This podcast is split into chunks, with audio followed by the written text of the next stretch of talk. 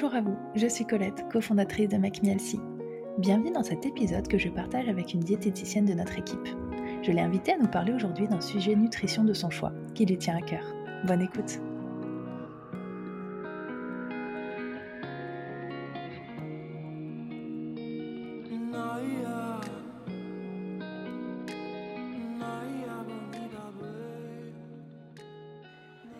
Bonjour tout le monde, je suis ravie d'accueillir à nouveau notre diététicienne Marie. Hello Marie Hello Colette Bon, aujourd'hui tu es là pour nous parler du stress et de son lien avec notre poids.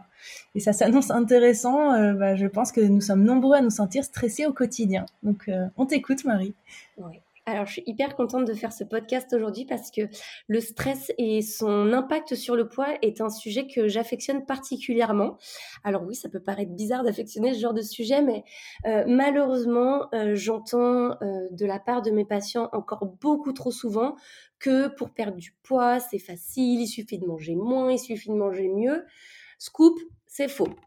Euh, pas du tout. Il ne suffit pas euh, de mettre ces petites choses en place euh, parce que si c'était aussi facile que ça, personne n'aurait de problème de poids et les diététiciennes n'existeraient pas, ce qui serait vraiment dommage. Ouais, je confirme du coup, perdre du poids, bah, c'est pas facile et ça pour plein de raisons finalement, notamment parce qu'il y a l'aspect psychique, mental, moral qui rentre en compte de façon très importante. Exactement. Et le stress, c'est donc euh, pour nous, diététiciennes, euh, un de nos ennemis préférés, si je peux dire ça comme ça. Et je vais vous expliquer aujourd'hui euh, pourquoi et comment le stress impacte notre poids. je vais essayer de faire au plus simple, au plus précis et concis, parce que c'est des mécanismes physiologiques qui sont un peu compliqués. Donc j'ai essayé de de faire euh, vraiment au plus simple pour qu'une bonne fois pour toutes, on ait en tête que le stress est notre pire ennemi et qu'il faut absolument le combattre au quotidien. Le stress euh, est caractérisé par une hormone stéroïde qu'on appelle le cortisol ou encore l'hydrocortisone.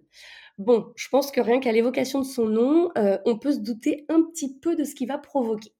Son rôle, c'est d'envoyer dans un moment de stress un message à toutes nos autres hormones afin de euh, nous aider à nous tirer d'une situation désagréable.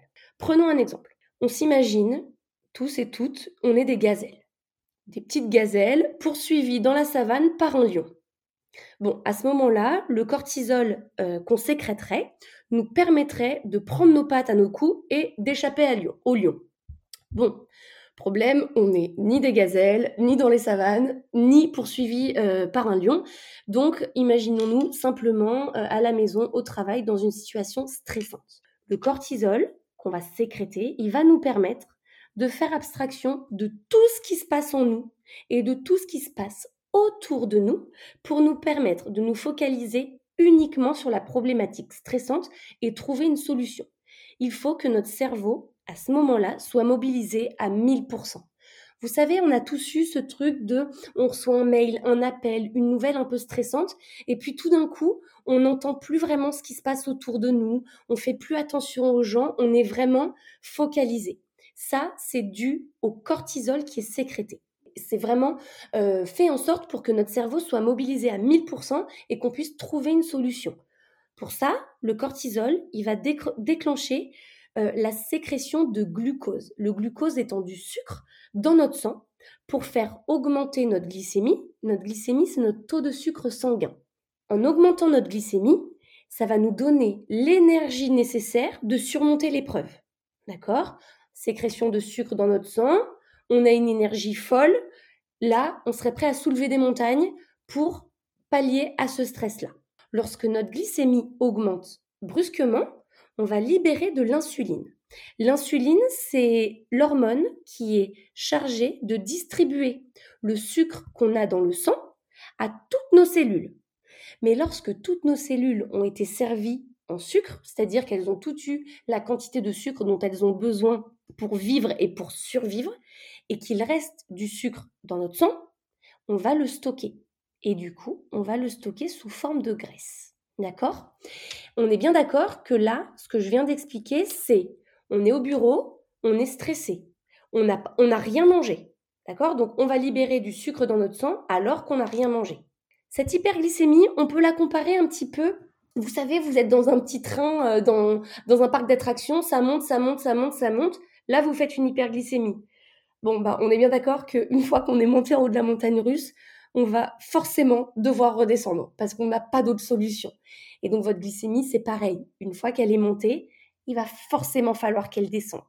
Et pour descendre, on va faire ce qu'on appelle une chute de la glycémie, donc une hypoglycémie. Donc, on va avoir tout d'un coup très peu de sucre dans le sang. Donc, on va faire une hypoglycémie. Qui dit hypoglycémie dit froid, mal de tête, je suis pas bien, j'ai pas d'énergie.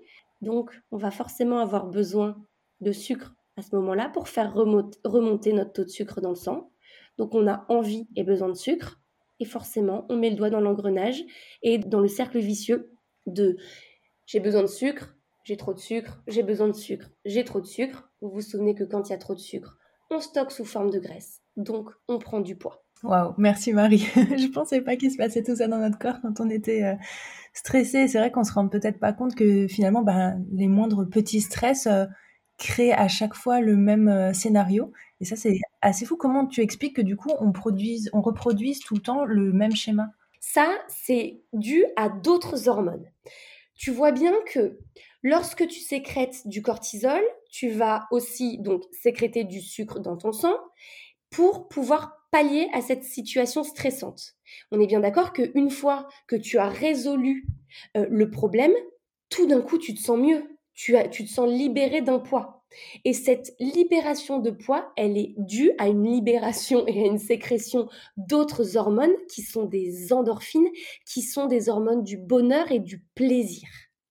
Donc, une fois que le cortisol a fait en sorte que tu te sentes mieux, tu as une sécrétion d'hormones du plaisir qui est sécrétée.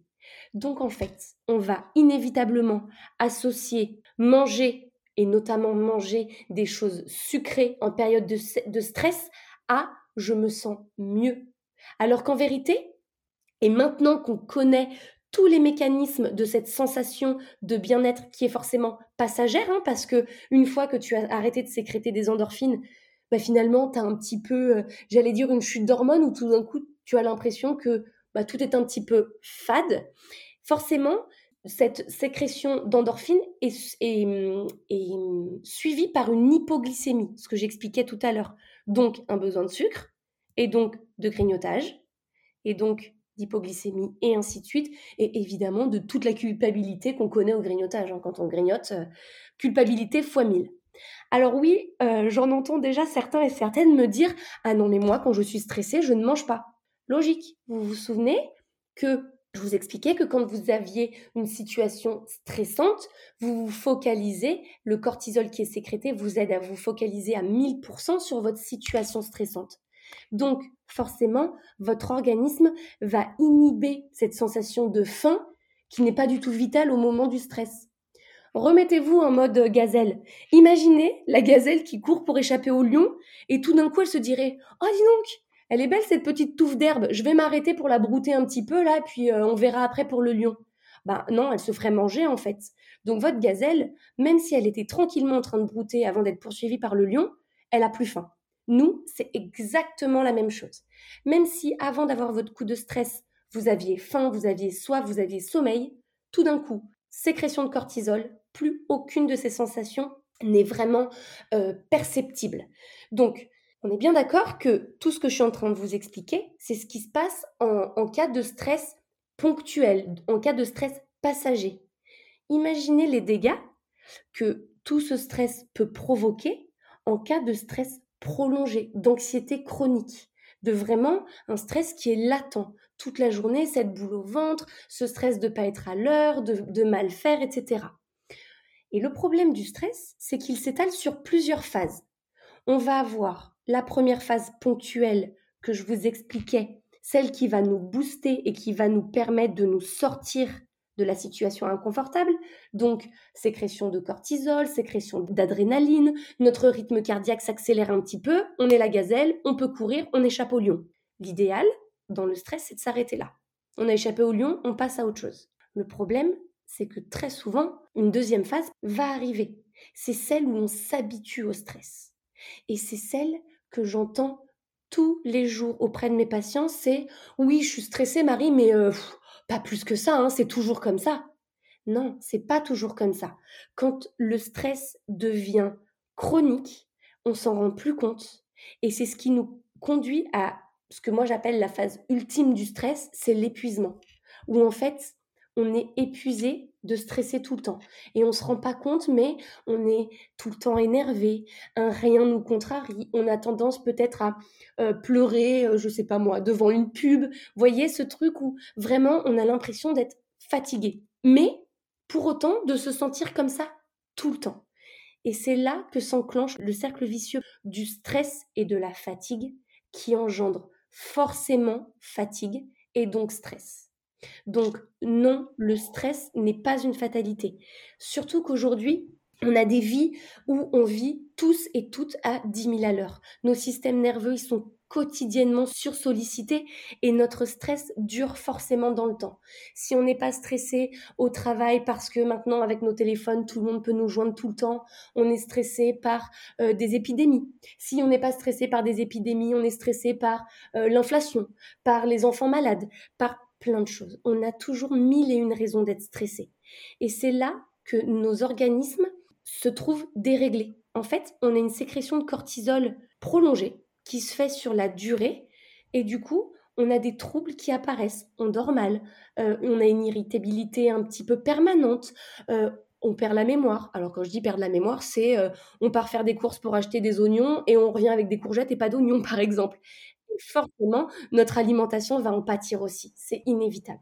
Bon alors tel que je te connais là tu nous as tout bien expliqué et puis j'avoue que bon c'est presque stressant de savoir tout ça parce qu'on se dit mince comment est-ce qu'on va s'en sortir? Est-ce que tu as des conseils et peut-être des conseils différents en fonction de la phase de stress? Est-ce qu'on gère de la même manière euh, quand c'est un stress euh, euh, vraiment sur le moment? Ou est-ce que que tu as d'autres conseils quand c'est plus du stress chronique? Comment comment est-ce que tu conseilles tes patients toi? J'ai plusieurs petites astuces à mettre en place de façon soit quotidienne, soit isolée en fonction de la période. Évidemment, lorsque euh, on reçoit euh, le mail qui fait stresser, l'appel qui fait stresser, ce truc on a vraiment la bouffée de stress, c'est super compliqué de se dire OK, j'ai une bouffée de stress, je vais me poser cinq minutes, je vais faire de la méditation. Non, pour toutes les raisons que je vous ai expliquées, quand on est confronté à ce lion qui nous poursuit, on va pas lui dire "Et Coco, attends, je vais me faire une petite euh, relaxation là, je vais m'étirer un peu avant de courir." Non, on a besoin de régler ce problème-là. En revanche, on peut mettre en place des petites choses un petit peu réflexes pour s'apaiser. Déjà, la première chose, et ça, on l'a tous et toutes déjà expérimenté quand on est avec un ami ou un proche qui a un coup de stress, on lui dit tous respire, calme-toi, ça va se passer. C'est un conseil qui peut paraître hyper bateau, hyper banal, mais pourtant c'est le plus simple à mettre en place et c'est un petit peu ce que moi j'appelle le début de la zénitude. C'est vraiment, on a un stress, on respire. On prend deux, trois grandes inspirations pour euh, réoxygéner le système nerveux et pour se calmer. La cohérence cardiaque aussi, elle est super pour ça. Et pour les personnes qui ont un stress un petit peu chronique, un petit peu latent, il existe plein d'applications de cohérence cardiaque. Donc ça peut vraiment valoir le coup euh, de mettre en place cette astuce au quotidien. La deuxième chose, c'est euh, de prendre quelques secondes pour, j'allais dire, nous faire un, un auto-scanner. Voilà. Et se dire, OK, Là, je suis stressée. Qu'est-ce qui se passe dans mon corps? Est-ce que je serre les dents? Est-ce que je serre les poings? Est-ce que je suis hyper tendue? J'ai un petit peu les épaules qui remontent aux oreilles. Est-ce que j'ai le ventre contracté? Est-ce que j'ai mal au ventre? Et on respire et on se détend. Vous savez l'expression Oh, mais détends-toi oui, détends-toi, c'est une véritable expression liée au corps. C'est je suis stressée, j'ai besoin de me détendre. Donc, on se scanne, on s'analyse, et on voit où est-ce qu'on stocke un petit peu ce stress et on desserre les poings, on desserre les mâchoires, on met les épaules basses, on fait des exercices de respiration. Un corps relaxé va aider à apaiser l'esprit. Ça, vraiment, il faut vraiment en avoir conscience. Notre esprit commande notre corps et notre corps commande notre esprit. Donc, s'il y en a un qui est un petit peu embué, on se focalise sur l'autre. Et euh, une autre chose que je conseille à mes patients, c'est toujours de se poser, alors peut-être une fois que le stress est passé, si on y arrive, et de se dire, OK, Est-ce que là, j'étais sur un gros problème, un petit problème, un problème moyen, et, faire un petit peu une échelle du problème. Le gros problème, ça va vraiment être celui qui aura encore un impact dans un an, six mois, deux mois. D'accord? Le petit problème, c'est celui qui d'ici une semaine sera réglé. Le problème moyen, c'est, voilà, on prend un juste milieu entre les deux. Et ça, ça aide à relativiser. Le petit problème qui vient se surajouter au problème moyen, qui lui se surajoute au gros problème, ben, le petit problème, on le met de côté. C'est pas grave. Et on essaye un petit peu de prioriser les problèmes. Et on les gère les uns après les autres. Et quatrième chose que je conseille souvent à mes patients, c'est de, ben, comme on prioriserait les problèmes, ça va être de prioriser les tâches et de les répartir. Souvent, quand on stresse, c'est, euh, vous savez, c'est le SMS de trop, l'appel de trop, euh, c'est la goutte d'eau en fait qui fait déborder le vase.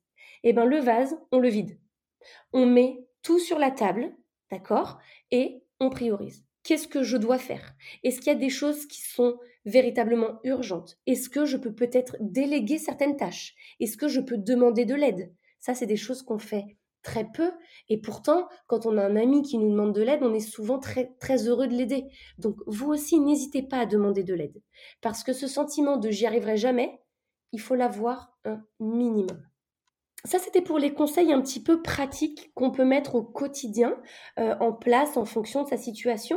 J'ai aussi des petits compléments alimentaires que j'aime bien conseiller à mes patients. Alors, évidemment, que des choses euh, naturelles qu'on trouve dans la nature et qu'on pourrait euh, fabriquer soi-même, comme par exemple les fleurs de bac. Ben, les fleurs de bac, c'est des choses qu'on pourrait faire nous-mêmes, qui vont bien nous aider en période de stress. Il en existe plein.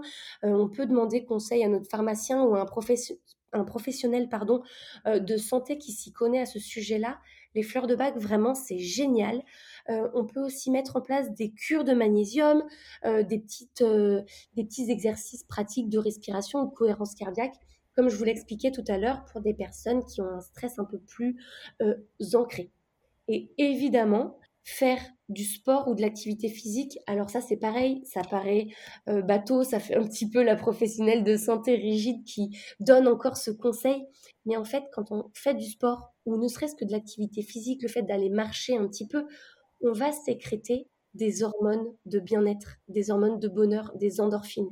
Et ces endorphines, vous vous souvenez, ce que je vous expliquais au début du podcast, sont plus fortes que le cortisol. C'est toujours elle qui gagne. Donc, faire du sport ou de l'activité physique euh, au quotidien, c'est vraiment, vraiment, vraiment une aide précieuse. Après, quant au réflexe de manger en cas de stress, parce que c'est vraiment un réflexe qu'on a, euh, je dis souvent que euh, c'est un, un réflexe primaire. Vous voyez, un bébé qui pleure, un, nouveau-né qui pleure, eh ben, soit sa maman va le faire téter, soit on va lui donner un biberon, soit on va lui donner une tétine. Et bizarrement, pour calmer le stress, ça passe par la bouche. Et eh ben nous, quand on était bébé, soit on buvait un biberon, soit on avait notre tétine ou on suçait notre pouce, peu importe. Aujourd'hui, on mange. tu Marie. Donc l'idée, du coup, pour éviter de manger, c'est de trouver un autre réflexe. Euh, Exactement. Donc euh, bah, ça peut passer par euh, dessiner, écrire, téléphoner à quelqu'un à qui on a confiance. voilà, essayer de se décharger d'une autre manière pour trouver un autre, un autre réflexe qui remplacera celui de manger. Et je reviens juste sur les conseils que tu nous as donnés du coup comment gérer sur le moment, mais aussi comment prendre un peu de recul, comme tu disais par exemple euh, de voir euh, comment organiser ses tâches et éventuellement déléguer. Est-ce que tu as des conseils pour euh, un peu prévenir le stress? Est-ce qu'il y a des choses qu'on peut, qu'on peut faire en amont finalement pour être de moins en moins stressé? Oui, alors, déjà, euh, tu vois, par rapport à ce que je disais, par rapport au sport et l'activité physique, on le sait aujourd'hui, l'addiction au sport, donc qu'on appelle la bigorexie, euh, c'est une véritable addiction. En fait, c'est pas qu'on est addict au sport, c'est qu'on est addict à la sensation que procure le sport, à cette sécrétion d'endorphine. Donc, l'idée, c'est pas du tout de devenir accro au sport, mais c'est vraiment de mettre en place une routine sportive, une routine euh, d'activité physique pour sécréter quotidiennement ces endorphines-là. D'accord? Alors ça peut être, euh, par exemple, euh, je pense notamment euh, aux mamans qui ont plusieurs enfants ou ne serait-ce qu'un enfant à la maison, où la journée, ben, quand l'enfant met le pied par terre, en général c'est 10 000 à l'heure jusqu'au coucher, de peut-être se lever 10-15 minutes plus tôt pour boire son petit thé, son café, prendre son petit déjeuner dans le calme, dans le silence. C'est tout bête, mais ça, sécrétion d'endorphine à fond. Faire des petits étirements dans son lit avant de se réveiller, avant de poser le pied par terre, on fait de la relaxation, on respire, on projette notre journée. Qu'est-ce qui va être chouette? Ah bah ce qui va être chouette, c'est que je vais travailler avec mes collègues que j'adore. Ou ce soir j'ai mon cours de danse. Ou ce soir j'ai prévu un bon repas. Voilà, tous les matins de voir les choses qui vont être sympas à faire euh, dans la journée. Euh, autre chose que je conseille beaucoup à mes patients, alors ça peut paraître rigide sur le papier, mais en fait on se rend compte que c'est très soulageant de mettre, d'écrire, de mettre, euh, de mettre carte sur table un petit peu tout ce qu'on a à faire dans une journée ou dans la semaine. Et en fait, de rayer cette to-do list. Et très souvent, on se rend compte que notre esprit est complètement embrouillé, embué parce que euh, on doit penser à faire les courses, aller au sport, aller chercher les enfants, emmener le chien chez le vétérinaire, les croquettes, etc. Mais en fait, quand on met sur papier, on se rend compte qu'on n'a pas tant de choses que ça à faire. C'est simplement que on voit souvent nos journées au jour le jour. Et toutes les tâches qu'on pourrait faire sur une semaine, on s'imagine devoir les faire dans la journée. Et ça, c'est très stressant parce que on a ce sentiment, comme je vous l'expliquais tout à l'heure, de mais je vais jamais y arriver, j'ai beaucoup trop de choses à faire et j'ai que 24 heures. Non, on priorise. Qu'est-ce qui est urgent? Qu'est-ce qui ne l'est pas? Est-ce que je peux pas demander de l'aide? Est-ce que je peux pas, euh, peu importe, mais déléguer un petit peu. Ça, c'est vraiment quelque chose qu'on peut faire, même si on se sent pas stressé, qu'on peut faire en amont. Parce que très souvent, quand on est stressé, c'est super dur de déléguer. On a tous eu ce truc de euh, on est super stressé, quelqu'un nous propose de l'aide, non, non, non, t'inquiète, j'ai pas besoin. Si, on a besoin. C'est juste qu'on est tellement stressé qu'on n'arrive pas à souffler. Donc vraiment, anticiper les tâches. Ça, c'est, je pense, la meilleure chose à faire pour anticiper le stress. À partir du moment où on anticipe, bah, il y a moins de place pour la surprise. Et surtout, ne pas remettre au lendemain. Alors, j'ai l'impression de vraiment euh, euh, faire euh, la, professionnelle de santé très rigide, mais ne pas remettre au lendemain ce qu'on peut faire aujourd'hui. Type, vous, cuisinez des pâtes, cuisinez un paquet de pâtes, c'est fait. Comme ça, si demain, il y a le moindre stress, la moindre, chose qui n'était pas prévue qui se produit, eh ben, vous avez déjà un repas de fait. Et ça évite d'aller grignoter, de culpabiliser, de stresser, et ainsi de suite. Donc vraiment de faire les choses pour être tranquille. Bon, très bien Marie. Et eh ben, écoute, j'espère que toutes les personnes qui nous ont écoutés aujourd'hui auront appris des choses, j'en suis sûre même, et auront euh, des, astuces et des techniques à mettre en place au quotidien, et voilà, que ça les aidera. C'est le but en tout cas, donc euh, je te remercie pour euh, toutes ces explications et tous tes conseils, et je te souhaite une très bonne journée. Avec grand plaisir Colette, bonne journée.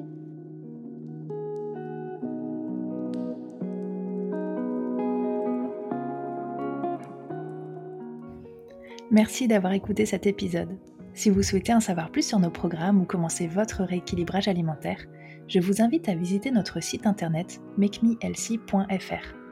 Si vous souhaitez accéder à nos recettes Healthy et d'autres fonctionnalités utiles comme votre planning de recettes ou vos listes de courses, vous pouvez installer notre application disponible sur tous les stores. Enfin, pour être inspiré et motivé au quotidien, rendez-vous sur nos réseaux sociaux, Instagram, Facebook et TikTok. À très bientôt! night.